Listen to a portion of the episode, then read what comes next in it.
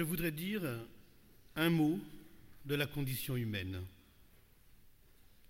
Ce qui en fait l'historicité, c'est la modification de notre sensibilité à la violence et de la perception des phénomènes que nous tenons pour violents.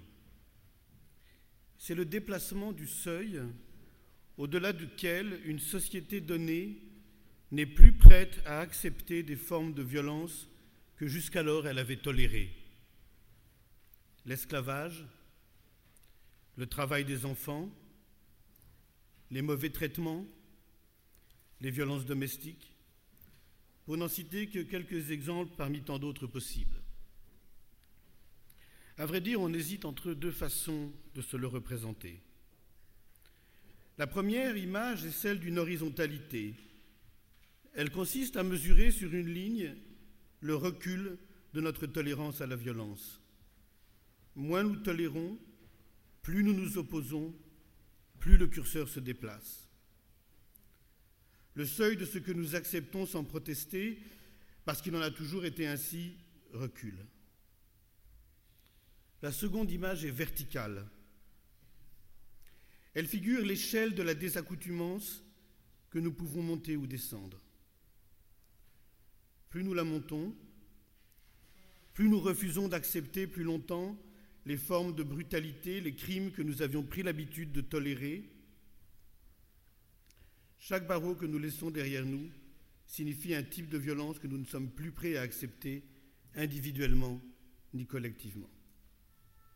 Mais il arrive aussi, et nous n'avons pas fini de nous interroger sur ce terrible phénomène, il se pourrait même qu'il soit la raison d'être de l'appel que je voudrais lancer aujourd'hui, il arrive qu'au lieu de continuer à monter, nous commencions, pour des raisons obscures, à descendre l'échelle. N'est-ce pas cela qui nous inquiète aujourd'hui en Turquie, en Russie, aux États-Unis et demain peut-être en France? Ce qui se produit alors, ce n'est rien moins que le retour en grâce d'un type de violence déterminée, sous l'effet de forces idéologiques, politiques ou religieuses qui y trouvent leur intérêt. Une communauté se croyait à l'abri, protégée par le droit, par la culture, par l'évolution des mœurs et des mentalités, et voilà que l'horizon s'assombrit, remettant tout en question. Quoi qu'il en soit, de ces deux images, celle du recul et celle de l'échelle, ces deux images soutiennent la même thèse là où d'aucuns voudraient signifier que le mal et la violence sont enracinés dans la nature humaine et qu'il est vain, sinon naïf, de vouloir s'y opposer, on rappellera au contraire que la vie s'y distingue par la transformation constante de sa sensibilité à des façons de dire et de faire qu'on dira violentes. Il est vrai que cette métamorphose ne va pas de soi. Rien ici ne relève de la nature. Elle est bien davantage la résultante de deux formes d'action. D'abord d'un mouvement d'indignation et de protestation dans lequel se conjuguent des volontés individuelles et associatives pour éveiller les consciences en leur faisant percevoir l'intolérable comme tel. Ensuite, du relais de ces volontés par le travail du législateur qui le reconnaît, le dénonce, le proscrit et le réprime dans la loi. La politique, qui n'appartient exclusivement à aucun de ces deux mouvements, mais requiert leur articulation, n'a pas d'autre sens ni d'autre vocation. Intolérable, décréta-t-elle un jour, des journées, des semaines, des mois et des années de travail qui ne laissent aucune respiration, aucun loisir. Intolérable, le travail des enfants, les salaires de misère, le harcèlement sexuel et moral, les risques sanitaires et environnementaux, au mépris de la vie. Intolérable encore, les emprisonnements et les peines arbitraires, sans rien dire des châtiments cruels qui torturent les corps et les esprits. Intolérable également les formes d'humiliation, d'asservissement, les mauvais traitements et les coups qui pendant longtemps s'immiscèrent dans le secret des familles, à l'abri des portes closes et des volets fermés, sans que les victimes n'aient aucun recours pour y échapper. La famille, le travail, la cité on ne s'étonnera pas de les voir ici mises en série. Les relations qu'ils impliquent décrivent en grande partie la condition humaine. La tolérance est une notion ambiguë. Pour peu que son invocation revienne à en définir les limites, en rappelant à chacun les barrières qu'il convient de ne pas franchir, en termes de nombre, de mœurs, de pratiques culinaires ou vestimentaires, sous peine de se rendre intolérable, elle fait planer une menace plus ou moins explicite sur ceux qui s'en trouvent alors ciblés, pour ne pas dire vilipendés ou stigmatisés. Pour cela, le seuil de la tolérance se traduit inévitablement par un surcroît de vulnérabilité. L'intolérance et la tolérance changent d'objet dans la plus grande confusion. Ce sont les êtres singuliers et leurs différences qui ne sont plus tolérés et les violences qui leur sont faites qui le sont. Cette confusion, c'est un défi pour la pensée. Il lui revient avec toutes les armes de la critique, toutes les forces de son imagination, de redonner sens au concept ou d'en inventer de nouveaux pour donner à voir au plus grand nombre ce qui est réellement intolérable. Car l'accoutumance à la violence relève toujours d'une lente sédimentation de l'inacceptable. Des façons de dire et de faire, brutales et outrageantes, s'installent dans le paysage. On n'y prête plus attention, ou si peu, laissant s'éclipser peu à peu l'indignation qu'elle devrait encore susciter. Ainsi avons-nous pris l'habitude d'entendre parler des étrangers de façon tellement péjorative que tout le bénéfice commun qu'une société put tirer jadis de leur accueil, et le pourrait encore, si elle s'en donnait les moyens, s'est effacé. En même temps, les principes qui fondent cet accueil ont perdu de leur force, sans que la plupart s'en inquiètent. La fraternité, la solidarité, et avec elle tout ce qui donne droit à une compassion indissociablement morale et politique, semble renvoyer aux oubliettes de l'histoire. Est-ce si vrai? Non, assurément. Et c'est pourquoi je voudrais aussi porter un message d'espoir. Car il se trouve partout des hommes et des femmes pour s'organiser et s'opposer individuellement et collectivement, pour opposer une résistance active à cette sédimentation de l'inacceptable.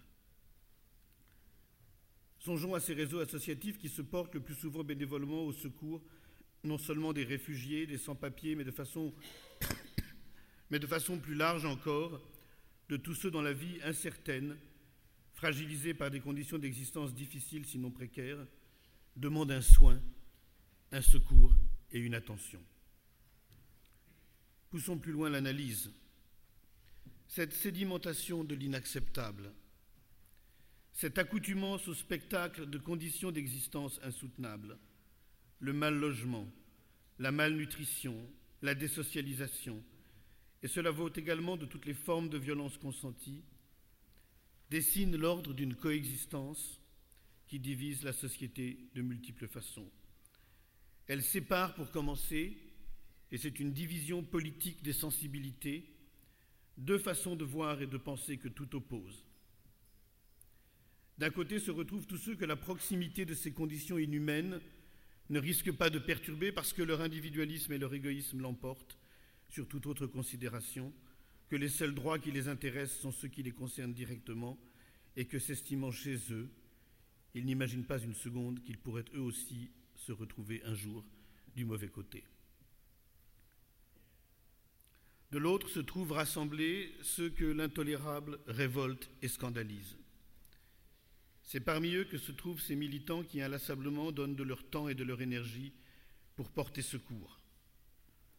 Pèlerins d'Emmaüs, bénévoles des restaurants du corps, militants du DAL, du GISTI, d'Action contre la faim et de tant d'autres associations, ils vivent avec la conviction intime qu'il leur est impossible de rester sans rien dire et sans rien faire, et que toute passivité de cet ordre relève d'un consentement meurtrier dont la forme insidieuse s'apparente à la tolérance de conditions d'existence inhumaines, inacceptables parce que celles-ci sont à la fois proches et lointaines, familières et étrangères. Ils savent combien elles en appellent à la conscience morale et à la responsabilité politique de chacun, et, rien ne leur paraît plus redoutable que la passivité, la résignation ou l'indifférence. Répondre à cet appel, c'est décider un jour, parce que trop c'est trop, de ne plus tolérer l'intolérable. C'est se mettre psychiquement et physiquement dans la position d'une perception et d'une vigilance accrue rien ne pourra détourner de ce qui indigne la conscience. Voilà comment l'intolérance change de sens. Loin de cautionner quelque violence que ce soit, d'ordre symbolique, culturel, économique, social ou politique, elle trouve ses racines dans son refus radical. Mais la violence ne se limite pas à cette séparation des sensibilités entre ceux qu'elle indiffère ou ne dérange guère et ceux qu'elle ne laisse plus en repos. Parce qu'elle se prête à toutes sortes d'exploitations partisanes, il n'est pas rare qu'elle serve à instaurer également une division redoutable entre ces différentes victimes, dressant une misère contre une autre, comme si l'attention, le soin et le secours que l'on pourrait accorder aux uns, par exemple les réfugiés, étaient volés à d'autres également démunis, agriculteurs endettés, ouvriers licenciés, tous ceux, plus généralement, que les conditions actuelles de l'emploi et du travail enferment dans une vie précaire. Marchandage intéressé du soutien, perception sélective de l'intolérable. Redonnons donc toute sa force, et je crois que la philosophie le peut, au déplacement de nos seuils de tolérance. De quoi s'agit-il? De rendre visible ce qui ne se laisse pas voir. Cessons de fermer les yeux, de nous boucher les oreilles, de voir sans voir, d'entendre sans entendre, de passer notre chemin. Combien faut-il de noyer dans les eaux de la Méditerranée et de la mer Égée pour que les politiques migratoires européennes nous apparaissent comme une injustice criminelle? Combien de sans-abri croisés dans les couloirs du métro pour nous faire juger iniques les promesses récurrentes de candidats qui les auront oubliées aussitôt élus? Combien d'hommes et de femmes vivant dans la plus grande précarité Combien d'enfants souffrant de malnutrition Combien de suicides sur les lieux de travail pour qu'on s'indigne des nouvelles formes d'aliénation que produisent les conditions inhumaines, horaires, pression, chantage au rendement et à la compétitivité, harcèlement des résultats comptabilisés.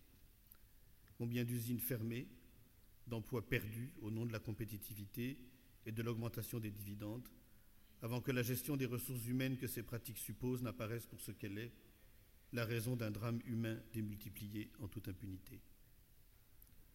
Le seuil alors, comment le comprendre? Comme un point de bascule, assurément, mais également comme une rupture temporelle. Il ne se concrétise en effet que dans la mesure où, une limite ayant été dépassée, les temps changent. Le franchissement du seuil se traduit dans les faits, prenant la forme d'une prise de parole ou d'une action qui retourne le consentement en indignation, en protestation et en révolte, et demain peut-être, qui sait demain, en résistance et en désobéissance.